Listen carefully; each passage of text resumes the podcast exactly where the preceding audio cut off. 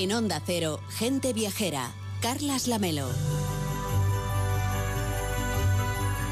Como les habíamos prometido, ya hablamos de los mercadillos navideños que tenemos, por supuesto, en nuestras ciudades, y habrá tiempo también de contarlos, pero queremos encontrar en toda Europa pues algunas excusas para irnos de viaje, por ejemplo, en ese puente de diciembre o en cualquiera de los siguientes fines de semana y quien tenga el lujo pues de poder eh, escoger, no sé, para irse entre semana, pues porque a lo mejor ya está jubilado o dispone de unos días de vacaciones, pues tiene ocasión de disfrutar incluso de los mercadillos navideños, Enrique, que hay en otros continentes. Bueno, sí, efectivamente, incluso en Estados Unidos y, también en Sudamérica se pueden encontrar mercadillos navideños porque es un fenómeno que se ha universalizado en todos los lugares a los que ha llegado la religión cristiana. Los mercadillos los encontramos también en toda América, en el norte, en el sur, pero realmente es un fenómeno que procede de Europa y especialmente de la Europa central, donde la costumbre de montar mercadillos navideños ya se conoce desde tiempos medievales. Sabemos que ya en aquella época se montaban mercadillos de Navidad en las plazas de las ciudades, normalmente junto a las grandes catedrales góticas que solían tener una gran plaza delante y allí se plantaban los tenderetes en los que vendían, bueno, pues algunos objetos religiosos, pero también y sobre todo productos alimenticios especiales de estas fechas. En Alemania tienen mercadillos de los que se sabe que son muy antiguos y que nunca han dejado de montarse y que siguen siendo una fiesta mm, urbana hasta el punto de que efectivamente yo creo que merece la pena viajar a Alemania en invierno para disfrutar de esos mercadillos encantadores. En las próximas semanas vamos a ir recorriendo alguno de esos mercadillos de los más atractivos de Europa, pero para viajar a esos lugares de la Navidad hay que tener muy claro claro, cuándo se celebran, cuáles son las fechas de apertura, porque solo están abiertos durante unas pocas semanas, así que tenemos que aprovechar la ocasión, Enrique.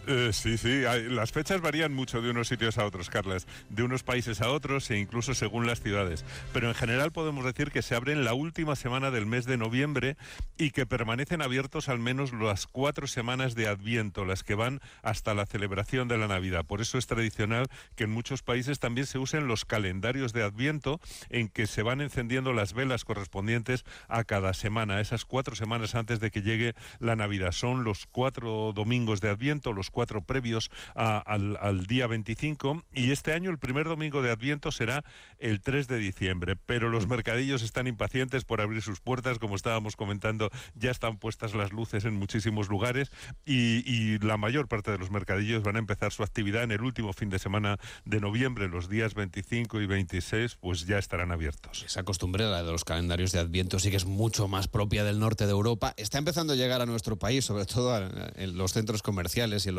en los supermercados, pero no tenemos tanta tradición, no está tan asentada aquí en España. Pues no, fíjate que el periodo litúrgico de Adviento es general de los cristianos, pero quizá el calendario de Adviento sea más de los protestantes que de los católicos, porque estos calendarios se extendieron en Alemania en el siglo XIX y de allí, bueno, pues eh, fueron extendiéndose a otros países de su entorno. Pero yo creo que tienen mucho futuro aquí, porque mm, hay calendarios de chocolate, por ejemplo, que cada día de Adviento, pues abres una ventanita y te comes un bombón o una chocolatina, aunque también los hay que, mm, eh, que te invitan a tomarte una cerveza cerveza cada día y otros productos gastronómicos. Bueno, cada vez se venden más calendarios en forma de casita con tantas ventanas como días de Adviento y cada día se abre una ventana eh, que tiene dentro una golosina. En Budapest, por ejemplo, yo he visto eh, cada día a las 5 de la tarde se abre una de las ventanas de la gran fachada de, del Adviento en el edificio de la pastelería eh, Café Yerbo, que es famosísimo en la ciudad. Se ilumina su fachada completa, cada día se abre una ventana y hay una gran fiesta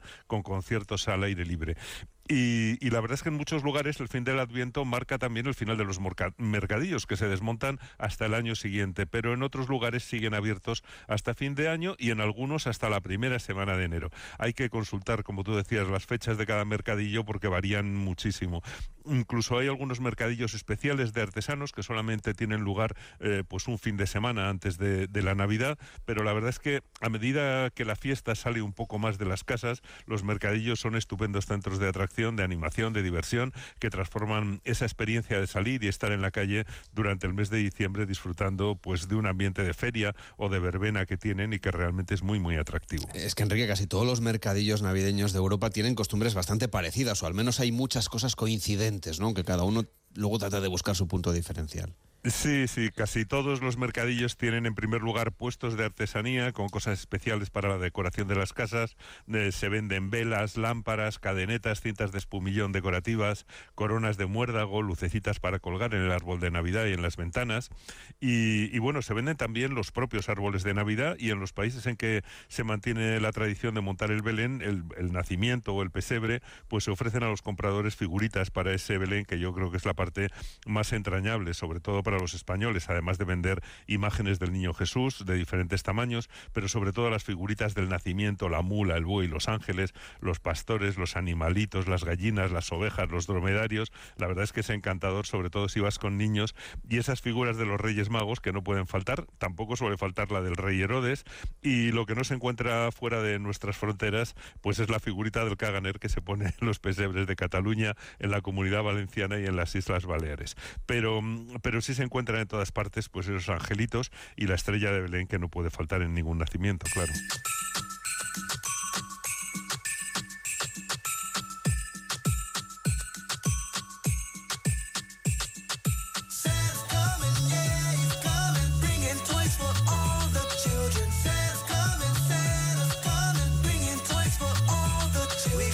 Y en los mercadillos de Navidad no faltan nunca los puestos de comida, de bebida, en los que podemos combatir el frío con esos platos contundentes del centro y del norte de Europa.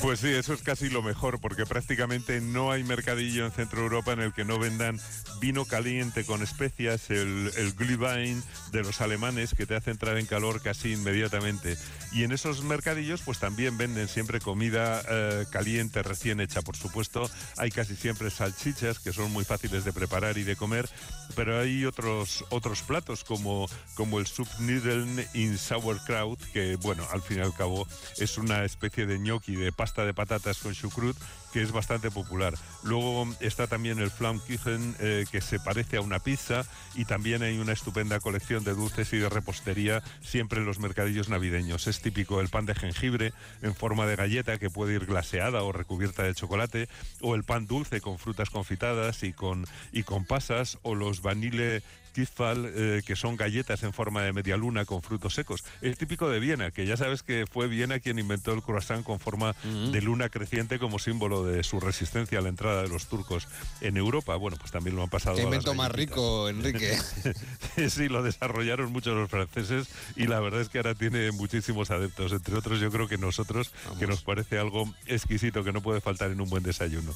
Bueno, y en, en Budapest sirven también un pastel de chimenea que preparan a la vista del público sobre las, sobre las brasas, con, igual que hay galletas de miel y mantequilla con chocolate. La verdad es que son cosas riquísimas. También eh, suele, a mí no me gusta mucho el olor, pero también suelen preparar esos gofres y, crepes eh, hechos en el momento a la vista del público y por supuesto los mazapanes que también en Centro Europa son muy populares. Nosotros quizá pensemos que el mazapán es muy típico mm, de nuestro país y del sur de Europa y preparan unos mazapanes exquisitos en, en, en Alemania y en los países de alrededor. Pero bueno, mucha gente también acude a cenar de pie en los chalés o en los puestos de comida. Ya sabes que mucha gente, sobre todo eh, también en Alemania, cocina poco en casa y aprovechan los mercadillos pues para darse una vuelta al salir del trabajo, para comer y beber algo en la calle, escuchando un concierto de música navideña o de villancicos y luego ya irse a casa después de haber disfrutado durante un rato eh, de la calle. Y, yo creo que por eso pues suelen estar tan animados los mercadillos. Bueno, y hay